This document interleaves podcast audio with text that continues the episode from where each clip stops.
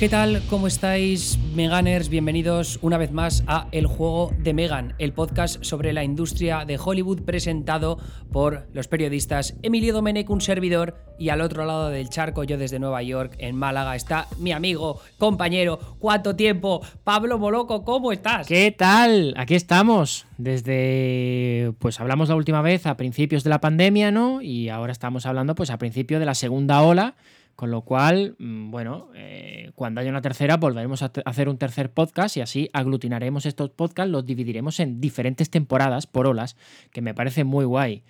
Y sobre todo porque, bueno, han pasado muchas cosas, hay que comentarlas.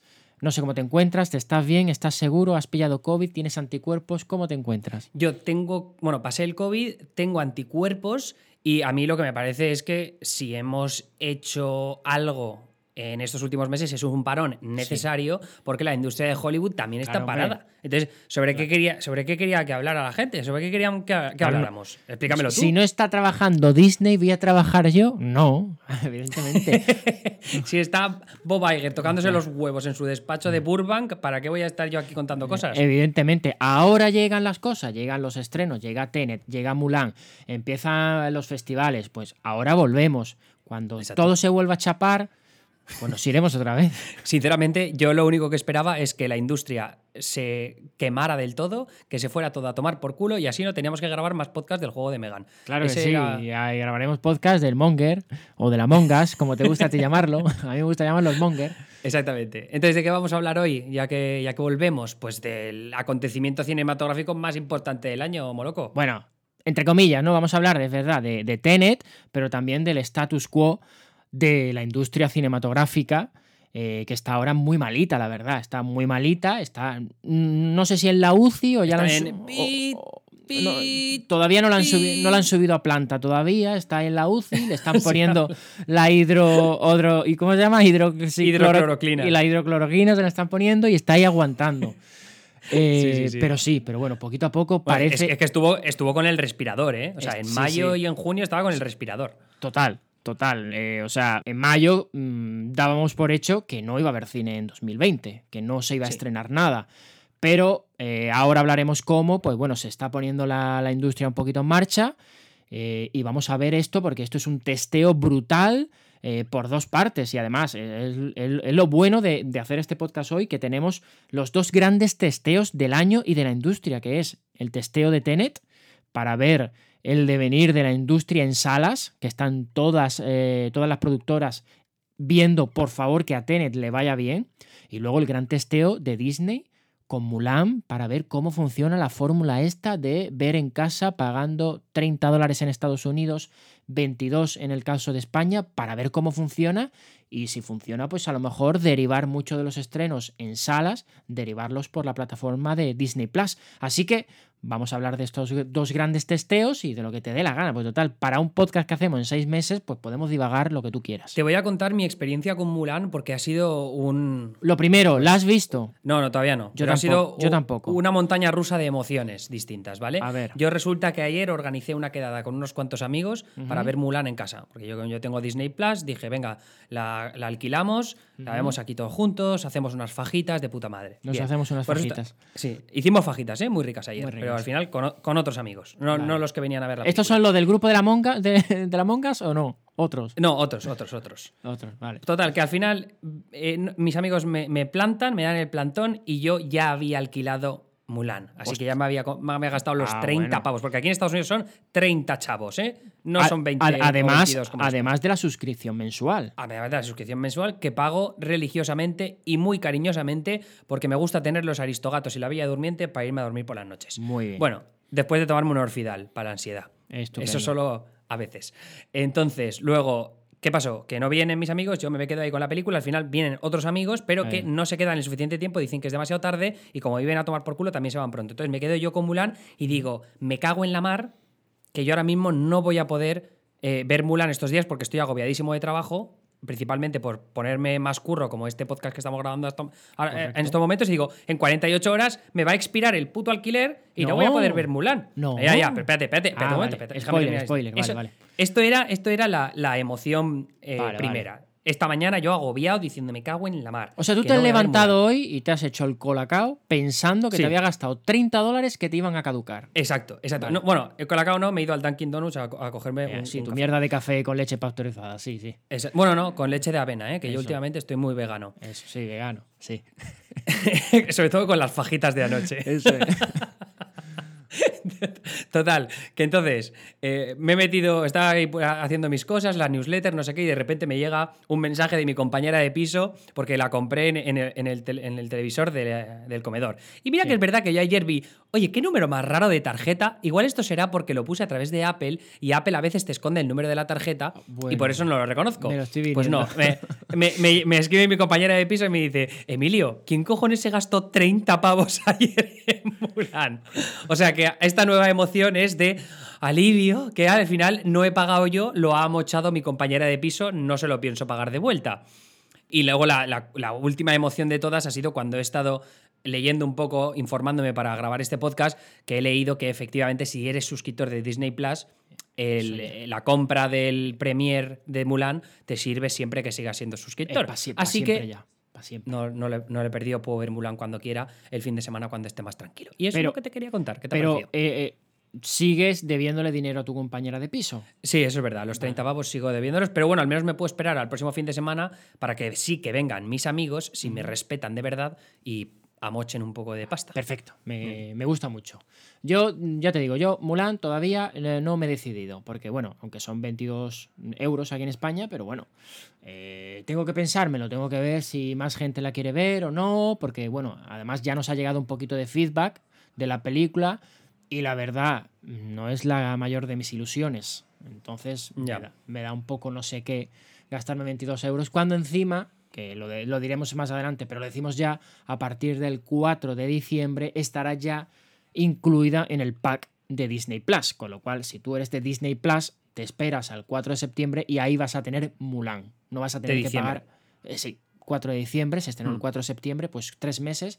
Para el 3 de diciembre, el 4 de diciembre ya lo tienes ahí incluido y oye, para Navidades un momento ideal. además, yo creo que la gente que no tenga Disney Plus en estos momentos tiene todo el sentido del mundo esperar hasta el mes que viene. Yo no me esperaría a noviembre o sea, diciembre, porque el mes que viene empieza a salir la nueva temporada de The Mandalorian. Sí, bueno, pero sí que es verdad que, los, estrenos de The Mandalorian es semana a semana, entonces te puedes esperar a diciembre. Pero claro, ahí te estás perdiendo el frenesí cultural que supone The Mandalorian, porque van a estar con los memes de Baby Yoda otra vez, que menos mal, porque esto es un alivio. Correcto. Nos va a poner muy felices. Eh, para recordar con nostalgia esa, esa, época de finales del 2019, cuando todavía no sabíamos de la existencia del puto COVID-19. Así que yo creo que va a ser un término del un final de 2020 bastante agradable. Hombre, magnífico, porque tú imagínate que te pillas en diciembre, te pillas Disney Plus, te haces eh, maratón de Mandalorian temporada 2 te miras Mulan y luego te compras el Baby Yoda Animatronic que sale estas navidades. Exactamente, y tengo muchas ganas de comprármelo y ponérmelo como si fuera mi mascota. Porque ahora mismo, aunque tengo 30 tacos recién cumplidos, no me siento suficientemente responsable como para tener un perro. ¿No? Mira que llevas tiempo dando la turra con el perro, ¿eh?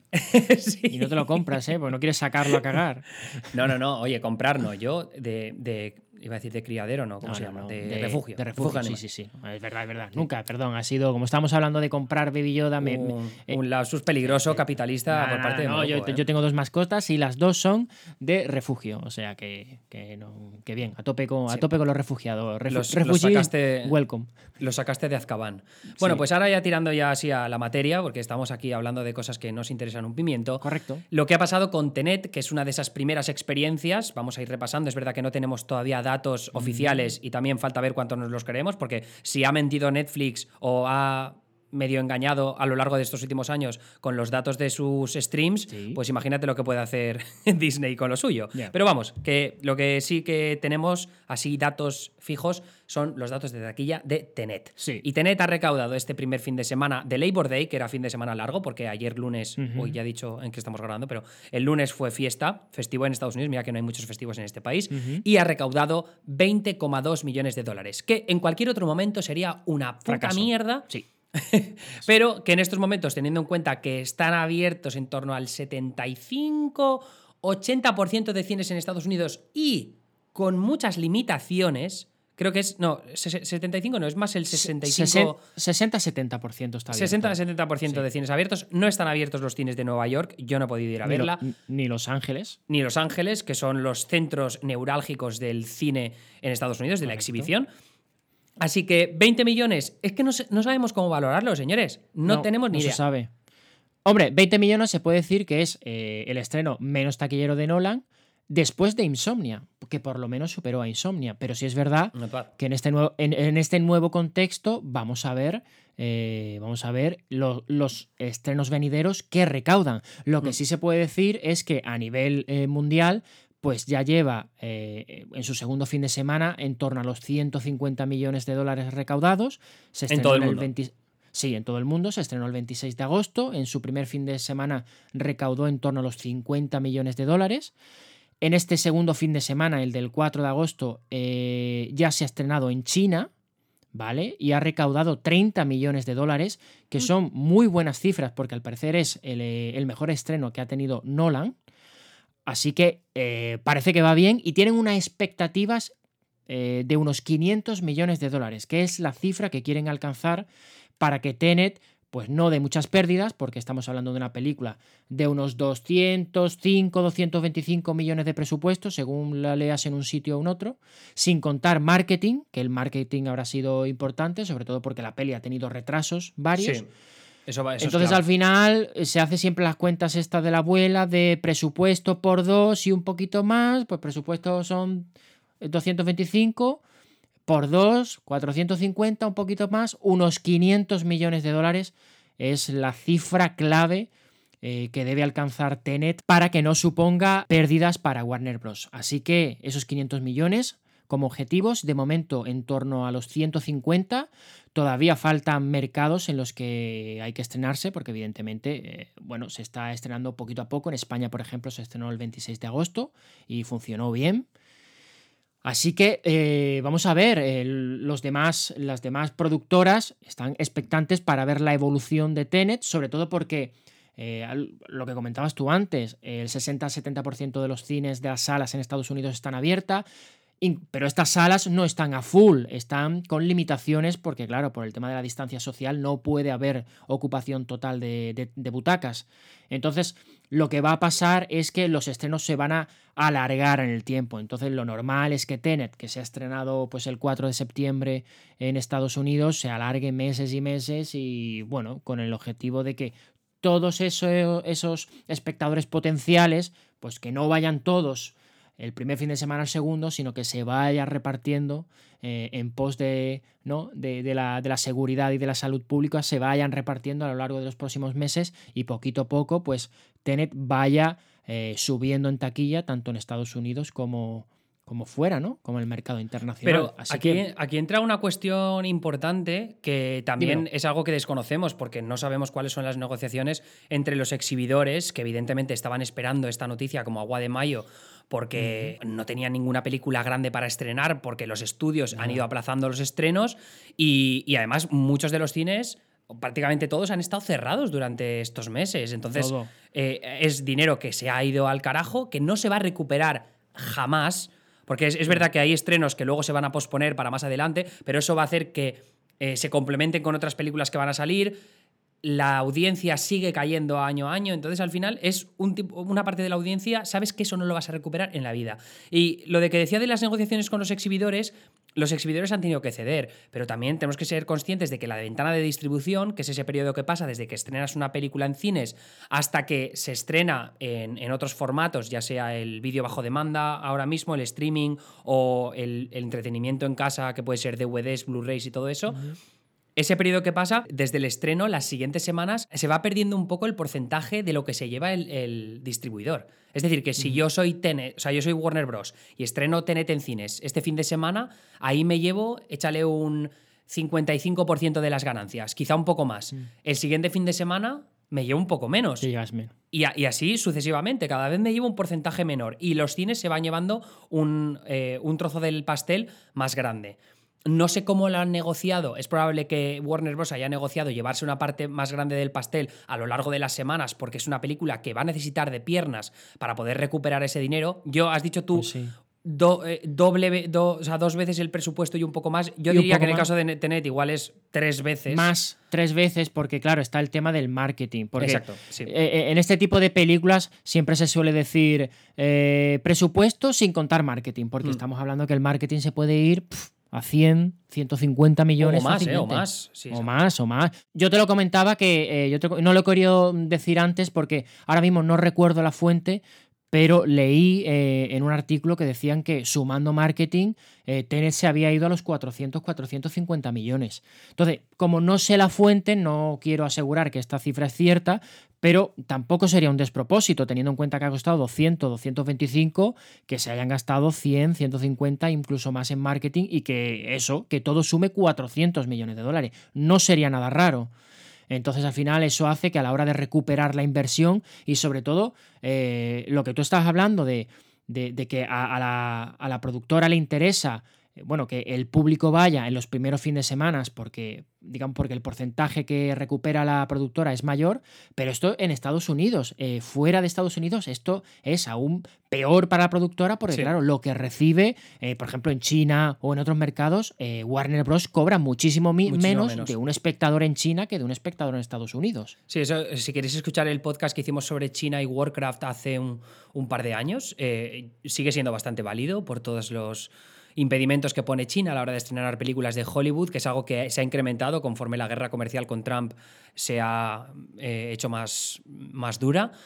Pero yo creo que sigue siendo válido por la idea esta de cuáles son los impedimentos y sobre todo los porcentajes que se lleva el gobierno chino a la hora de, la recaudación que hace una película estadounidense en, en, el gigante asiático. Pero volviendo a lo que decía antes de lo de la ventana de distribución, Creo que eso va a ser muy interesante. No sé si vamos a tener los detalles de cuáles son los porcentajes que se va a llevar Warner Bros. a lo largo del estreno de Tenet en, los cines estadounidenses, pero sobre todo, cómo han negociado cuánto dura la ventana de distribución. Porque si HBO Max, que es la nueva plataforma de streaming que ha estrenado Warner Bros. en Estados Unidos, no ha tenido un lanzamiento precisamente exitoso, una de las cosas que pueden aprovechar es un estreno temprano de Tenet en HBO Max.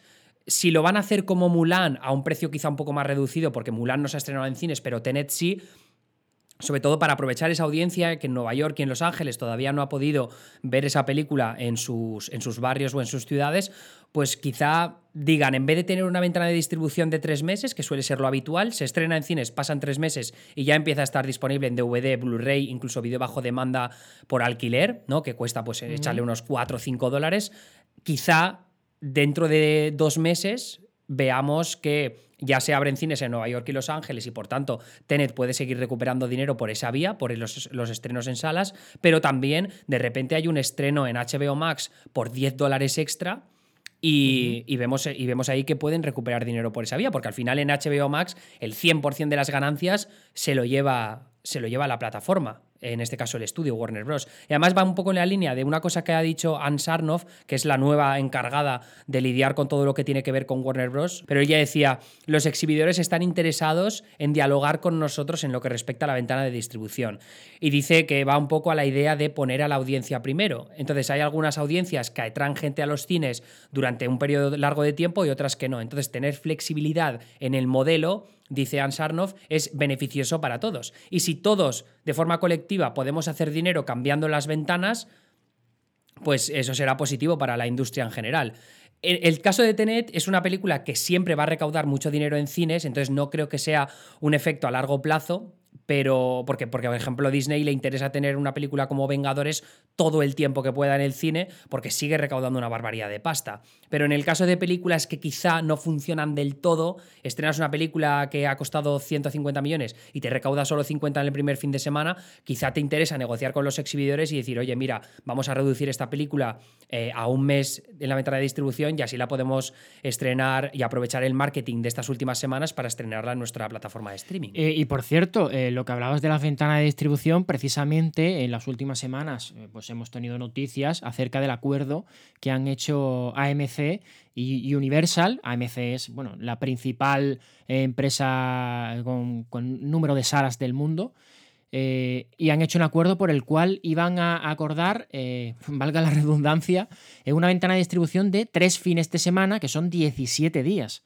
Esto viene encima meses después de que AMC le pusiera la cruz a Universal, porque Universal estrenó Trolls 2, ¿vale? La estrenó directamente eh, en streaming y claro, pues eh, AMC se enfadó y dijo, pues ya no voy a estrenar ninguna película de Universal.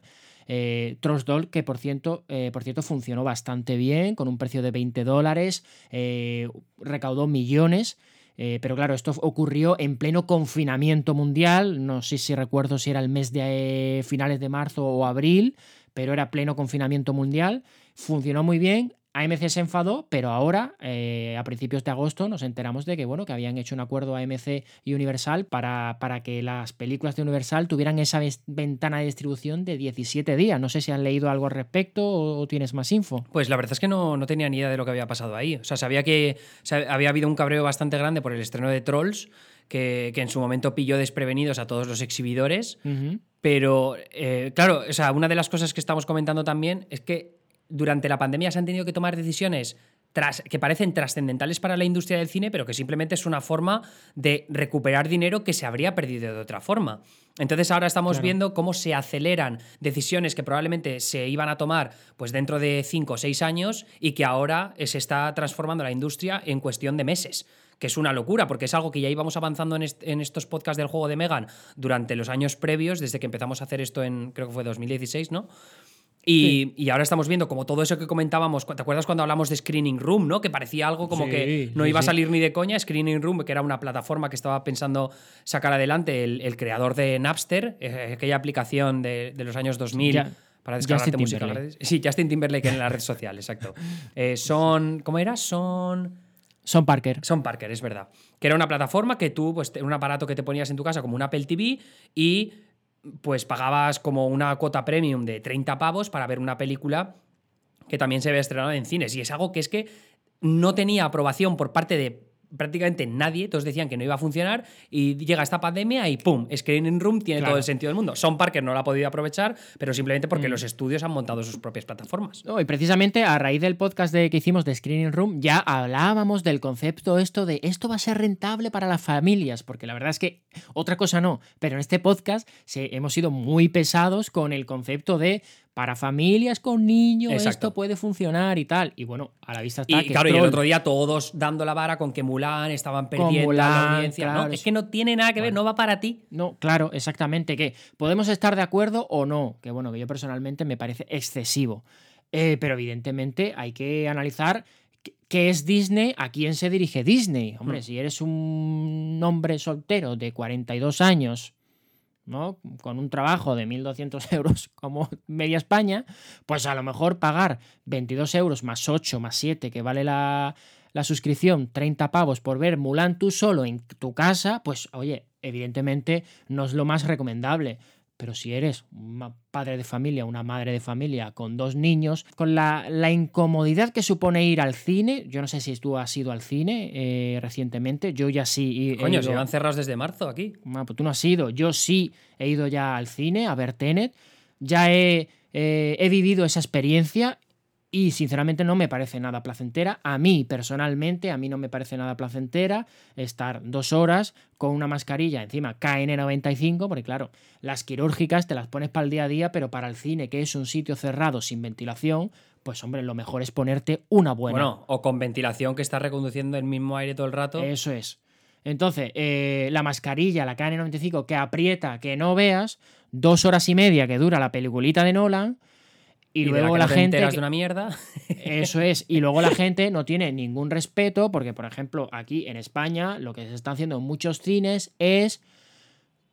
Pongo el protocolo, pero luego no hago seguimiento a que ese protocolo eh, se respete. Entonces, ¿qué quiere decir? Que tú a la hora de, de comprar las entradas, tú tienes derecho a comprar una, dos o tres en, grupos de taquilla, de, butacas. Uno, dos o tres. Si sois seis, pues os vais a tener que comprar tres en un sitio y luego tres en otro sitio. Y entre grupo y grupo va a haber unas tres butacas bloqueadas.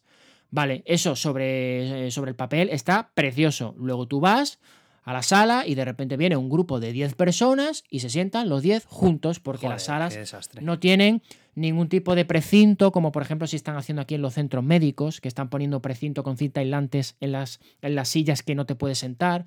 No hay ningún tipo de seguimiento. Luego el, tipo, eh, el tema de que con la comida puedes comer, pues la gente no lleva mascarillas. y aunque no, aunque no tengas comida, lo he visto yo y tuvimos que llamar la atención a un grupo, gente que no tenía comida y que fue sentarse y mascarilla abajo. Entonces, sinceramente, eh, no es la gran experiencia cinematográfica eh, que, uno, que uno quiere ahora mismo con la pandemia. Entonces, yo me pongo en la piel de un padre, una madre de familia, con niños, con todo lo que se supone. Mulan, 22 euros, trapa acá. De todas maneras, también te digo, aquí hay que tener en cuenta que los dos grandes cines o las, tres grandes cadenas, eh, AMC, Regal y Cinemark, tienen un huevo de cines y se están jugando la vida o muerte en estos momentos. Entonces no pueden arriesgar y que los, los los sistemas que van a poner en marcha para la seguridad y demás no funcionen, no se lo pueden permitir. Entonces tienen que ser muy precavidos a la hora de ver qué, sistemas implantan. Eh, no, solo eso. Desde luego. no, perdona. Desde luego, la mejor noticia para las salas es que llevemos dos, tres meses eh, con estrenos, con más o menos asiduidad y con más o menos público, y que no haya ninguna noticia de brote mm. en la sala, tal. Esa es la mejor noticia porque eso va a dar mucha tranquilidad eh, a muchas personas que de momento todavía no han ido al cine y quieren ir, pero están, bueno, pues temerosos, como es normal, porque todo hay mucha incertidumbre. Yo, personalmente con, con Nolan me arriesgué, pero es verdad que no estuve todo lo cómodo que yo hubiera querido estar. Yo creo que precisamente por esa razón Disney ha sido más paciente con Mulan. Porque ellos saben que Mulan, eh, quizá Tenet menos, tú Tenet no lo asocias con Warner Bros., ¿no? Lo asocias con Nolan. Pero, Y, y, Nolan se estrena cada tres años, o sea que tampoco es un problema. Pero Disney tiene una marca que mantener. Y si tú asocias el coronavirus o el miedo al contagio con una película de Disney, eso puede ser muy problemático para ellos y yo creo que esa es la razón por la que se han esperado a dejar que sea otro estudio el que, el que vaya de avanzadilla. No solo eso, si tú piensas en los parques de Disney, ahí Disney sí que se ha atrevido, porque ellos saben que tienen el control absoluto de lo que puede pasar. Si ellos no tienen el control sobre los exhibidores, no se van a arriesgar a que un contagio, una noticia a la que se le dé una prioridad mediática mucho más grande, acabe afectando a, su, a sus beneficios. Entonces, en el caso de, Disney World, ¿no? En Orlando. Mi, mi ex compañera de piso que está viviendo en Miami ahora estuvo hace dos semanas y me dice, mira, me he sentido más segura estando en Disney World que en cualquier otra parte de Miami y de Florida. O sea, en ningún sitio me he sentido más segura. Pero porque ves que todos los trabajadores están centrados, centrados en que todo se respete al máximo y aparte unas medidas de seguridad, unas medidas de limpieza de AUPA. Y eso, claro, te hace sentir más seguro y por tanto asocias la marca de Disney a la seguridad. Y es una, marca, un estudio como Disney que siempre se ha centrado tanto en mantener una imagen tan eh, pulcra, ¿es la palabra? Creo que en este caso van, un poco en la línea y no van a arriesgar. Así que a mí me parece que sobre todo tenemos que estar atentos a qué es lo que va a hacer Disney más lo que puede hacer en estos momentos Warner. No, y además, eh, eh, eh, precisamente relacionado con lo que dices, Disney ha dicho en según qué países que la situación de la pandemia no me puede garantizar, dentro de lo que te puede garantizar la situación actual, no me puede garantizar que yo pueda hacer un estreno con la garantía de seguridad que yo quiero tener pues en aquellos países no estrenó. España, por ejemplo. ¿En qué otros países va a ir estrenando? Pues por ejemplo, China, en 2000, sí, el viernes que viene, o en este caso este viernes, viernes 11 de septiembre, Mulan se va a estrenar en salas en China. ¿Por qué? Porque, bueno, pues la situación en China supuestamente está mejor, según los datos de la administración china. Entonces, pues ahí eh, van a estrenar a la espera a, ver cómo funciona. Ahora mismo, además, en China está arrasando una película que se llama The, 800, que lleva 300 millones eh, recaudados, con lo cual, pues bueno, son unas garantías que le da a Disney para decir, vamos a colocar Mulan en este mercado para ver cómo funciona. Y en el resto de mercados que no tengo yo la garantía que yo quiero tener para que mis espectadores, ¿no? Por así decirlo, mis espectadores, los, los fans de Disney, porque como dices al final todo es Disney, sufran cualquier tipo de, de perjuicio, pues yo en esos mercados 22 euritos y te ves Mulan en casa. Y si no, pues te esperas dentro de tres meses y te lo ves en Navidad gratis. A mí lo que me interesa eh, muchísimo ahora en el futuro a corto plazo es cómo se comporta Mulan en China, que lo vamos a saber a partir del próximo viernes, es decir, que está ya a la vuelta de la esquina. Ese estreno, Disney pues va a tener muchísima atención puesta en él, sobre todo porque los primeros indicios no son precisamente positivos. Estuve viendo eh, una, una, captura de la página web, está el IMDB chino, creo que se llama Huyin o algo así, en el, en el, que las notas de Mulan no eran demasiado buenas, así que preocupación en ese aspecto. De todas maneras, paciencia, quedan unos cuantos días hasta el estreno. Pero luego también eh, me interesa lo que decía antes de las negociaciones con con los exhibidores, ¿no? Porque los exhibidores ahora han perdido mucha capacidad de negociación. No estamos en el momento de prepandemia, ahora es lo que te decía antes de que se están tomando decisiones trascendentales para la industria de forma muy rápida y, los, cines, o sea, los, distribuidores, los estudios, tienen que sacar las películas, tienen que sacarlas cuanto antes y en, sobre todo en las plataformas que ahora mismo son su línea de vida. O sea, la línea de vida para Warner Bros., para Disney, para. Bueno, Netflix y Amazon no lo cuentan tanto. Pero para CBS Viacom quizá también, porque CBS Viacom tenía el estreno de Un lugar tranquilo, parte 2, preparado justo antes de que empezara la pandemia, se habían gastado una pasta en la, en la promoción. Todo el marketing hecho. Y, ahora la película está en el limbo completamente. Y Paramount es un estudio que no tiene muchas cosas más. No es como Disney que tiene Disney Plus, no es como eh, Warner Bros. que tiene HBO Max ahora el lanzamiento. En NBC Universal tienes Peacock y Netflix y Amazon tienen sus servicios de streaming. Pero Paramount no tiene esa alternativa. Entonces, todo lo que son estudios independientes eh, tienen que presionar a los exhibidores para buscar otras alternativas. Entonces, esas alternativas puede ser, le vendes una película a Netflix, la, cierras la ventana de distribución, te la cargas simplemente para ponerla en premium y meterla en iTunes, por ejemplo. En, claro, iTunes es que es una diferencia abrumadora entre meter eh, un lugar tranquilo parte 2 en iTunes, donde Apple solo se lleva el 30% de los beneficios, que estrenar en cines, donde no solo te gastas una pasta de distribución y de publicidad, que ahora tienen que reiniciar la campaña de marketing, sino que aparte los cines, los exhibidores, se van a llevar de primeras un 45% y más conforme pasen las semanas. Entonces, ya digo que todas esas, transformaciones se van a producir muy rápido, los exhibidores tienen poca capacidad de negociación y entonces no van a tener tanto dinero como para seguir mejorando la experiencia del cine. Entonces, todo todo lo que tiene que ver con nuevas salas IMAX, nuevas salas con asientos reclinables, todo eso se para. Y si vemos las mismas tendencias que hemos visto a lo largo de los últimos años, de que siguen cayendo, sigue cayendo la asistencia a sala, especialmente entre los jóvenes, si vemos que los precios de los tickets siguen subiendo, esto va a ser un círculo pues, de autodestrucción para los cines que a mí me parece muy problemático para el futuro de la industria del cine en general. Bueno, ahora que dice lo de cómo está cayendo la, asistencia en salas, simplemente para, dar unos números de referencia, en un, en un, artículo que sacaba Matthew Ball, ya gurú de referencia en el podcast. Mateo Pelota. Eh, Mateo Pelota lo sacaba pues en marzo, creo, al principio de la pandemia, comentaba que bueno, que, que, en 2019 la media del americano medio, del estadounidense medio, era de ir al cine 3,5 veces al año respecto al año anterior, 2018, que era 3,7. Pero es que el pico fue en el año 2002, que era 5,2 veces. Flipas. Es decir, que en cuestión de 17 años ha caído casi dos puntos y sigue bajando. Y precisamente entre el público joven, que se supone que es el público potencial para, para, el que se está haciendo cine ahora, porque ahora el cine que se hace es las grandes franquicias para este público. Entonces, si se está haciendo este, eh, este cine para este público y sigue bajando, eh, eh, pues el futuro eh, pues hay, que probar, hay que testar y ver cómo funcionan las plataformas de streaming y si van a ser la salvación y la tabla de flote de, bueno, no, de las principales franquicias y películas, sino de muchas películas más pequeñitas, porque mencionabas Un lugar tranquilo, parte 2.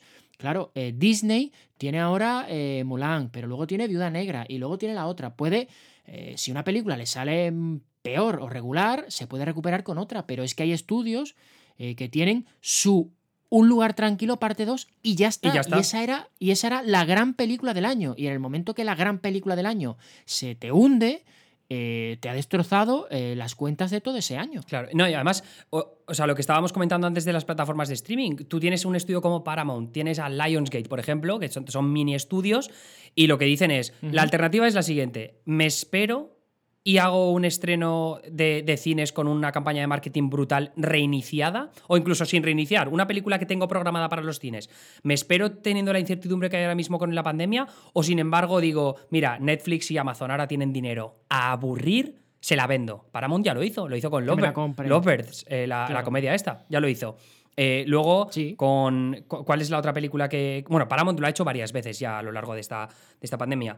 Pero, pero luego también tienes el, caso de compañías como Disney, ¿no? Noel, aquella película de los elfos con Anna Kendrick, que es una película que estaba programada para los cines y dijeron, mira, la metemos en Disney Plus. También ha pasado lo mismo con Artemis Fowl, ¿no? Que estaba previsto que iba a ser uno de los desastres taquilleros de Disney en el 2020. Dijeron, mira, la ponemos en Disney Plus y a tomar por culo. Si este tipo de decisiones se siguen tomando en el futuro conforme las franquicias se hacen más fuertes, las grandes superproducciones se hacen más fuertes y son el, atractivo más grande de la taquilla y de las salas de cine, al final los, los espectadores se adaptan a esa oferta y lo que va a pasar es que todas las películas en general van a ir a las plataformas de streaming y solo algunas superproducciones van a terminar en los cines. Y yo creo que aquí es cuando vamos a ver ese, esa nueva transformación de los precios de las entradas, que es algo que decía Steven Spielberg, no sé si te acuerdas, hace unos años y que lo hemos comentado aquí en el podcast, que puede ser una realidad no demasiado lejana. Eh, eh, ¿El, qué? ¿El tema de los diferentes precios según el tipo de película? exacto, sí, que igual te cuesta 20 pavos ver Vengadores y luego te cuesta 6 ver una película independiente. Correcto. Pues ah, Pero para aprovechar toda esa infraestructura, porque claro, todos los tú no vas a chapar todos los cines. Es verdad que están cerrando muchos centros comerciales, pero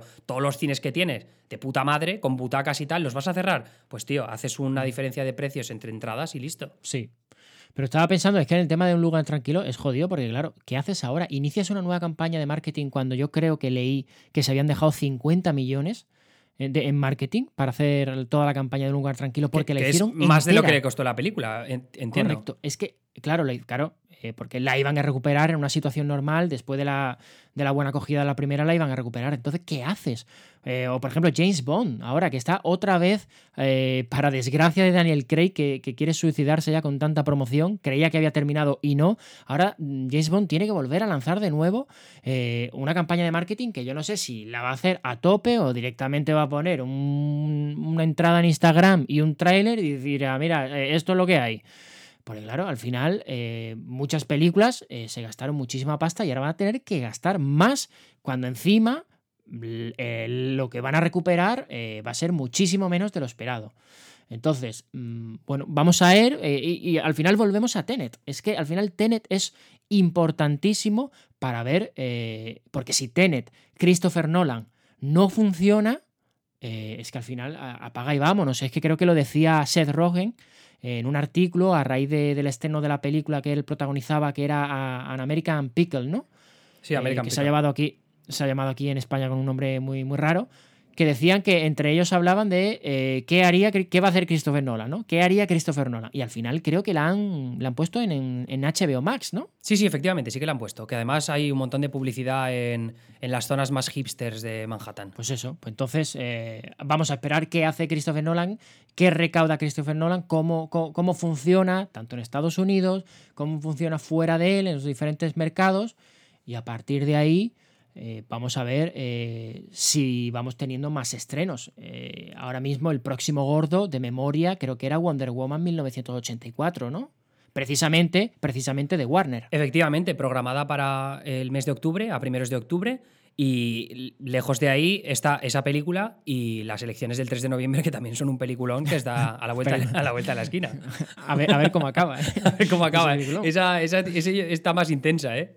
Esa sí, que es más impredecible. Sí, al final, el 2 de noviembre se saca la vacuna, se vacuna todo Dios, muere media América. muere media América, y la otra media. Toda la América azul. Toda la América azul. y, la América roja, que en este caso en Estados Unidos es la republicana, es, la que al día siguiente va a votar y gana Trump. Me parece una hoja de ruta perfecto.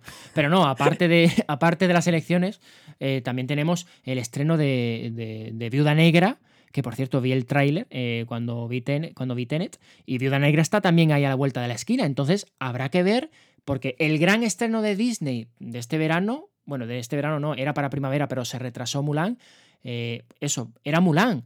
Disney ha hecho esto. ¿Va a hacer Disney lo mismo con Viuda Negra? No, a lo mejor sí, a lo mejor no. Yo creo que no, porque no es, no es el mismo tipo, eh, ni, va al mismo tipo de público dirigido, Cleo. Mm, no sé. Es que Viuda Negra es película de mil millones de dólares, ¿eh?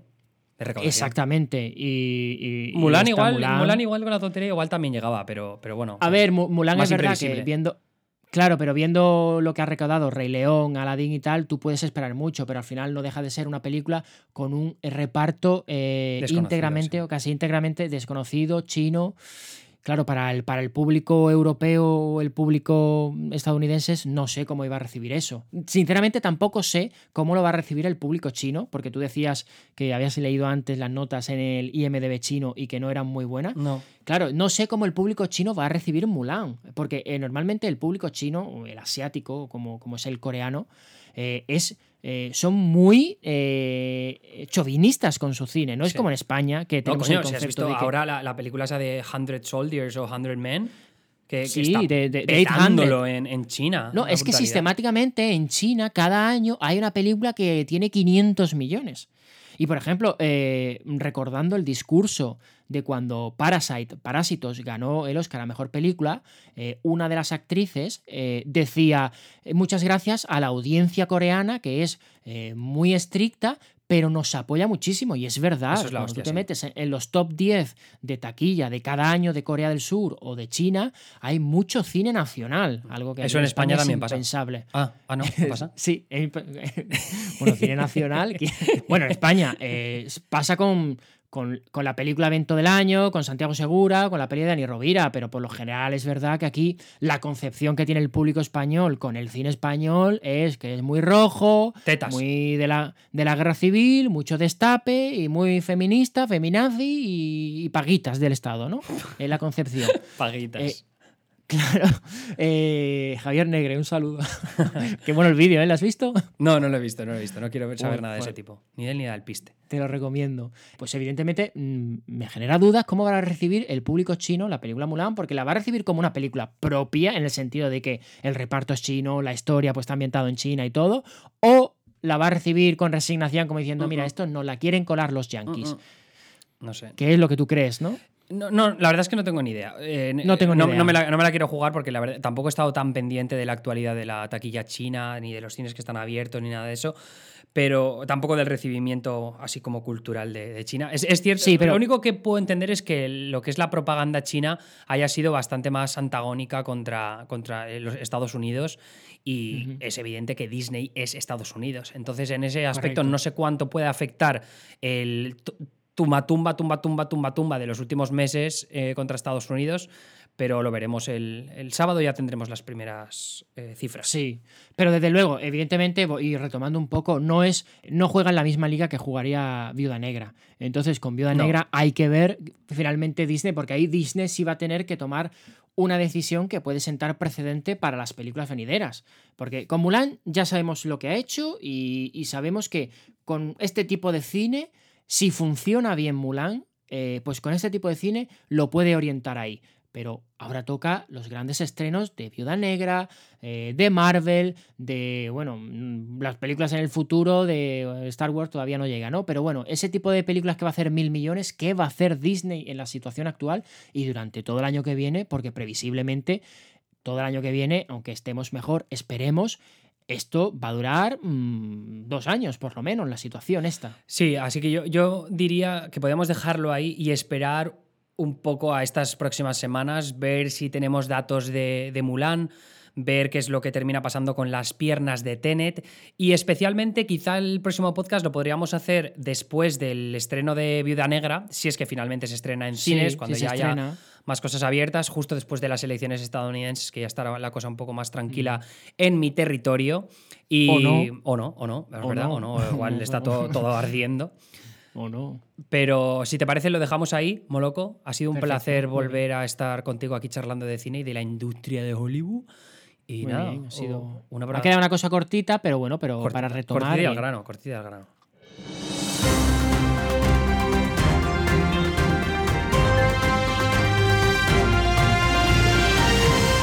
Noticia de última hora, es domingo 13 de septiembre y tenemos referencias, las primeras referencias, Pablo Moloco, de que se ha liado parda en el mundo del cine porque Tenet y Mulan están dando bastante pena en la taquilla y la gente no está yendo al cine. ¿Qué está pasando, Moloco? ¿Qué está pasando? Bueno, pues eh, hemos hablado durante todo el podcast. Eh, que lo grabamos el martes. es importante que la gente lo sepa. Lo grabamos, el, martes. Hoy estamos ahora mismo grabando esta parte del podcast. Eh, estamos a domingo 13. Y claro, ya han salido las cifras de, de Tenet y de Mulan en este fin de semana. Y básicamente todo lo que sobre lo que hablábamos en, la primera parte del podcast, ¿no? buena parte del podcast de vamos a ver cómo van a, marcar el camino Tenet y Mulan, pues bueno, lo están marcando y para mal. Para mal, porque así, a bote pronto, hay que decir que Tenet en su segundo fin de semana en Estados Unidos ha hecho 6,7 millones de dólares, lo que hace que tenga un acumulado total solo en Estados Unidos de 29 millones de dólares. A nivel, a nivel global, bueno, en China decíamos antes que, bueno, que el primer fin de semana no había ido bien, incluso que había sido uno de los mejores estrenos de, Nolan en China, que había hecho 30 millones. Bueno, pues ha caído, ha caído un porcentaje altísimo en este segundo fin de semana en China y el acumulado ahora en el país asiático es de 50 millones de dólares después de llevar pues 10 días eh, en cartel. O sea que al final estamos hablando eh, que Tenet tiene un acumulado de 207 millones de dólares tras, mm, bueno, pues tras abrir en, prácticamente todo el mundo. Es verdad que eh, las limitaciones en las salas están ahí. En Estados Unidos, como decíamos, pues eh, Los Ángeles y Nueva York están chapados están los cines cerrados y que aún así los cines que están abiertos no se puede ir al 100%, eh, se puede ir con un 60-70% ¿no? de, de, capacidad.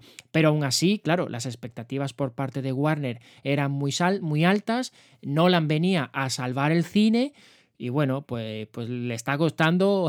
Que también es sorprendente el empeño que han puesto en querer estrenarla ahora. Es que ha sido como completamente innecesario, según mi punto de vista. O sea, era evidente que la gente no estaba preparada para volver al cine. Tienes un montón de cines cerrados en todo el mundo y en algunos de tus mercados más importantes. Y aún así quieres hacer esto. Pues mira, chicos, eh, lo siento, Warner, pero os lo merecéis. Claro, yo sinceramente no lo sé si es. Eh, eh, que ellos tenían la visión de que Nolan realmente podía llevar a muchísima gente al cine y que podía salvar el cine. No sé si es un intento de ayudar a las salas de, bueno, de, proyecciones que, están muy jodidas, hablando mal y pronto, y que van a terminar peor con, la cascada de acontecimientos que, está produciendo ahora mismo las cifras de, de Tenet, porque eso es otra noticia de última hora, por así decirlo, y es que, por ejemplo, Warner, eh, Warner Bros. ha decidido que Wonder Woman 1984, que se iba a estrenar eh, pues ahora en octubre, pues finalmente se va a estrenar el 25 de diciembre. Que eso va a ser complicado porque eh, ahí va a coincidir con toda la temporada eh, navideña, aparte con el estreno de Dune, Dune, que es una película que por el tráiler me, va, me da que va a camino de ser uno de los desastrillos de la temporada. No solo a nivel de calidad, que eso ya veremos, aunque me, me da mala espina, pero yo creo que a nivel taquillero es una película que no va a camino de recaudar una barbaridad. Es una película difícil y eh, el tema de que haga un buen rendimiento en, taquilla como ya, ya fue Blade Runner. Sí. la secuela de Blade Runner que dirigió, dirigió que aunque nos gustara mucho, es verdad que tenía un presupuesto súper alto y que luego no era, la temática no era lo, lo más mainstream hmm. para, para recuperar la inversión. Y Dune, la verdad, o Dune, la verdad es que apunta un poco por esos derroteros. Ahora mismo el estreno de Dune, o Dune, yo nunca he sabido cómo decirlo, toda la vida ha sido Dune, pero bueno. 18 de diciembre. Está fijado para el 18 de diciembre. 18 de diciembre eh, Dune, 25 de diciembre Warner Bros. 84. En una semana. Warner Bros. 84. Warner Bros. 84. Has dicho eso. Wonder Woman. Bueno, y West Side Story, la nueva de Spielberg, que supuestamente también sale el 18 de diciembre. también es eh, West Side Story, pero West Side Story es de Warner. No, no, no es de Warner, es de 20th Century Fox, pero me refiero que. Ah, bueno, claro, que Dune y Wonder Woman, claro, son, son de Warner. Pues algo tienen que hacer con eh, Dune. No puede ser que las estrenen. En una, en una semana de diferencia, claro. Es pisárselo, pisarse a sí mismo, No tiene mucho sentido, no tiene muchísimo sentido. Entonces, eh, ahora la duda está eh, Black Widow, Viuda Negra, que es la siguiente, porque claro, Wonder Woman era la, primera, ¿no? Que, que, le iba a tocar decidir qué hacer. Pues ya ha decidido retraso de dos meses. Que esto también es otro tema cuestionable de estos micro retrasos de un hmm. mes, dos meses, tres meses, cuando la situación ahora mismo no parece que en dos meses vaya a estar totalmente erradicada la pandemia. Pero bueno, eh, lo deciden así. Entonces ahora mismo eh, Viuda Negra con el estreno el 6 de noviembre es la siguiente que tiene que decidir. Viuda Negra, que es de Disney, y hablando de Disney, hay que hablar de Mulan que Mulan, que es eh, otra que tenía que ver, eh, que, nos tenía que enseñar el camino que podía tener el, nuevo, la nueva forma de estrenar películas. ¿Qué podía hacer en la industria cinematográfica en plena pandemia con, Disney Plus? Bueno, de Disney Plus todavía no hay datos. Sí, bueno, hay referencias de, algunas eh, estimaciones de la industria, porque sí que es verdad que ha salido un, un, par de análisis, me parece que uno lo publicó de Hollywood Reporter y hay otro que lo contó Samba TV, que es una una compañía que se encarga de hacer tracking, de rastreo de la consumición que hay a nivel de Smart TVs, y lo que dice es que la película habría conseguido unos 33 millones en beneficios, perdón, en ingresos. En ingresos. Bueno, pues... 33 millones, pero teniendo en cuenta que, claro, que el 100% de esos ingresos, o al menos no, no el 100% siempre, porque depende de, a través de dónde hagas la compra, quizás es distinto, pero bueno, 33 millones que te llevas casi cerca del 100%, Oye, pues no está tan mal, pero por lo visto no, es, no son las cifras que les habría gustado a, Disney dentro de Disney Plus y sobre todo las cifras en China, que son las que tienes tú delante y que también han sido bastante decepcionantes. Bueno, pues es que si quieres suma esos 33 millones a la cifra que te voy a decir ahora, que es verdad que no se puede sumar, porque en salas el porcentaje que recauda en este caso, en este caso que se lleva Disney es mucho menor, eh, pero en China, que decíamos en el podcast, vamos a ver cómo, eh, cómo la sociedad china recibe Mulan, si como una película propia, como una de esas películas que año tras año bate récords y que siempre, cada año en China hay una película que hace 500 millones de dólares, solo en China. Vamos a ver si la va a recibir así o la va a recibir pues como una película eh, extranjera, sospechosa, y parece que es así, porque en su primer fin de semana, pues ha engrosado unos 23 millones de dólares en su primer fin de semana en China, que es menos, de lo que, es menos de lo que recaudó Tenet en su primer fin de semana. Y ahora mismo, estamos hablando ya a 13 de septiembre, eh, Mulan lleva recaudada, lleva recaudados, perdón, 37 millones de dólares. En todo el mundo, 37 millones de dólares. A lo que hay que sumar, entre comillas, sumar, porque sabemos que la suma no puede ser eh, igual, esos 33 millones que mencionabas tú a través de Disney Plus. No son las cifras creo, adecuadas para una película que ha costado una pasta inmensa y que era una película que en una situación normal, sin pandemia, estaba destinada a eh, eso, a rondar los mil millones de dólares, el billón en el que se dice en Estados Unidos, al igual que otras películas, eh, bueno, pues como Aladdin, El libro de la selva, quizás a lo mejor no el billón, por eso de que es un reparto asiático y tal, pero sí los 700, 800 millones de dólares que se van a quedar muy, muy lejos. Así que esta era un poco la noticia de última hora. Habíamos hablado de Tenet, ya sabemos las cifras de Tenet, fracaso. Ya sabemos las cifras de, de, Mulan, al menos en China y en otros mercados, fracaso.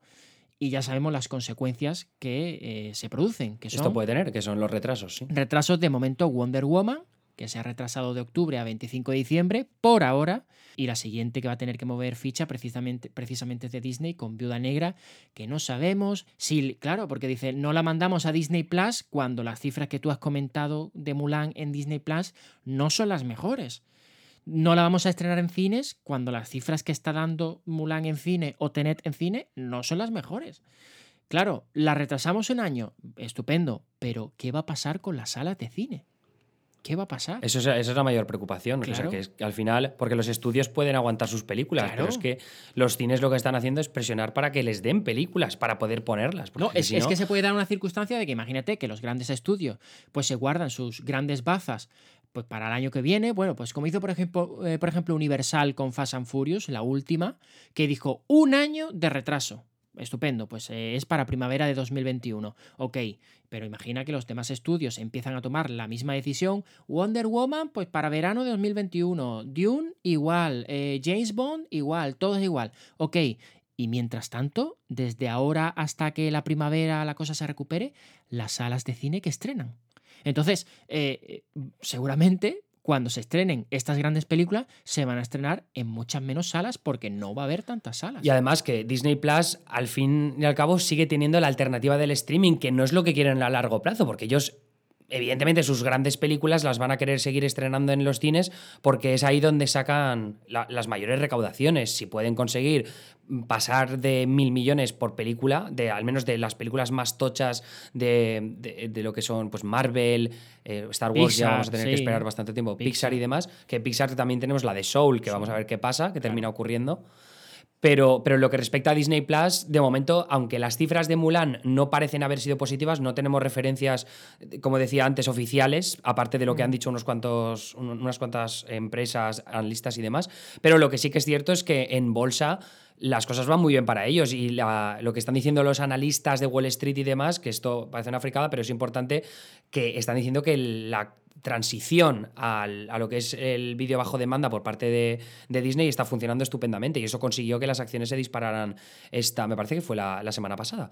Entonces, yo creo que eso es indicativo de quizá no tenemos datos fijos de lo que ha conseguido hacer Mulan a nivel de recaudación fija, pero lo que sí que podría haber conseguido es asentar todavía más esa popularidad de Disney Plus asentarlo como marca, que yo creo que es lo más relevante para ellos, y que no se, no se confunda con como lo que pasa con HBO, que tienes HBO Max, tienes HBO Now, tienes HBO Go, es un puto follón, no sabes qué es qué, o como Peacock, que ha salido, ha sido un lanzamiento también como muy eh, mediocre porque simplemente no tienen series originales de las que presumir, lejos de pues, poner The Office y demás.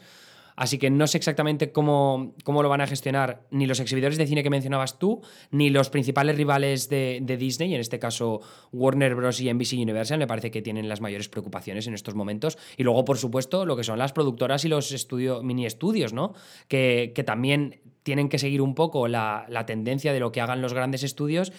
Y en, en, ese periodo de adaptación, si no consiguen sacar más pasta, porque al fin y al cabo eh, las películas son su principal línea de vida, pues eh, lo que va a pasar es que muchos se van a, se van a ir a la bancarrota. Tú piensas en un estudio como A24, ¿no? que ha estrenado películas indies como The Witch, La Bruja, ha estrenado también, ¿cuál fue la, otra? De Midsommar, que son películas que han necesitado eh, hacerse un hueco en los cines y ir aguantando por el boca a oreja, pero es que eso no lo vas a conseguir, yo creo, de la misma forma a través del streaming, porque las campañas publicitarias que han hecho A24 a lo largo de los últimos años no sé si les va a salir igual de rentables invertirlas para, para streaming. Así que no sé, eh, yo creo que vamos a vivir unos cuantos meses de mucha incertidumbre en Hollywood, más incluso de la que había antes, porque ahora ya tenemos las primeras cifras y no se sabe muy bien cómo, cómo se va a salir de este atolladero.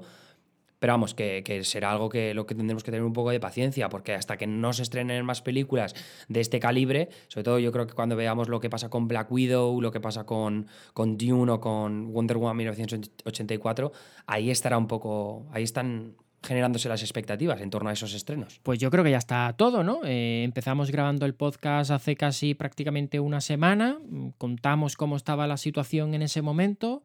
Eh, por suerte o por desgracia, yo creo que por suerte, porque si no hubiera quedado totalmente obsoleto el podcast, tú todavía no lo habías terminado de editar y no lo habías lanzado, con lo cual eso nos ha permitido pues grabar esta última hora actualizando todos los datos y actualizando pues la situación ahora mismo de la industria. Yo creo que ya no van a ocurrir más cosas de última hora antes de que, de que tú lances el podcast, pero si no, pues bueno, pues, eh, haremos, o, haremos lo que sea necesario, porque este tema la verdad que está muy interesante, es muy novedoso, no sabemos qué va a pasar ahora mismo con el, con el futuro de la industria cinematográfica a corto y medio plazo y sobre todo porque va a haber muchos cambios. Eh, hay muchas películas gordas que se estrenan en los próximos meses. Lo primero, la primera de ellas lo decimos Viuda Negra tiene que decidir Disney qué hace con Viuda Negra y luego decidir cada, cada productora qué hacer con su bombazo particular. Eh, porque claro, va a venir también James Bond, que recordemos, se tendría que haber estrenado esta primavera y que ya tuvo y ha tenido un retraso de seis meses. ¿Lo volverá a retrasar? Mm, no creo. De nuevo se va a gastar dinero en hacer promoción. Daniel Craig no quiere hacer más promoción, por favor, quiere que se estrene la película y olvidarse ya de James Bond. Y luego veremos qué pasa con Dune, qué pasa con Wonder Woman, qué pasa con Spielberg, qué pasa con los Oscar, porque ahora mismo, bueno, es verdad que eh, por comentarlo, se está celebrando el Festival de Venecia, que ha ganado, bueno, ya, ya sabemos el palmarés, pero ¿qué va a pasar con los Oscars si no se están estando películas? Es que al final va a ganar Elizabeth Moss a Mejor Actriz por La Mujer Invisible, que oye, que yo a tope con eso. Así que no sabemos, pero estaremos aquí para contar lo que vaya guapísimo que ganara por esa peli. Está guapo, claro que sí. Y, hombre, a mí me gustaría también Ana de Armas nominada por Deep Water, si se estrena finalmente. Ben Affleck también. O sea, una cosa rara. este año. unos Oscars random, sí. Sí, unos globos de oro, de oro oscarizados, ¿no? Y, nada, iremos contando lo que vaya ocurriendo y, nada, nada más. Pues ahí estamos. Estaremos en los próximos meses, sobre todo después de las elecciones, que ya habrá más estrenos y yo estaré un poco más libre de tiempo. Así que muchas gracias, Moloco, por esta segunda grabación y ahora ya os, os, devolvemos con el resto del podcast o, lo terminamos ya. Luego, luego, en la edición veré cómo lo, cómo lo, si esto lo pongo al final o no. Venga, anda, hasta luego. Venga, hasta luego. Chao.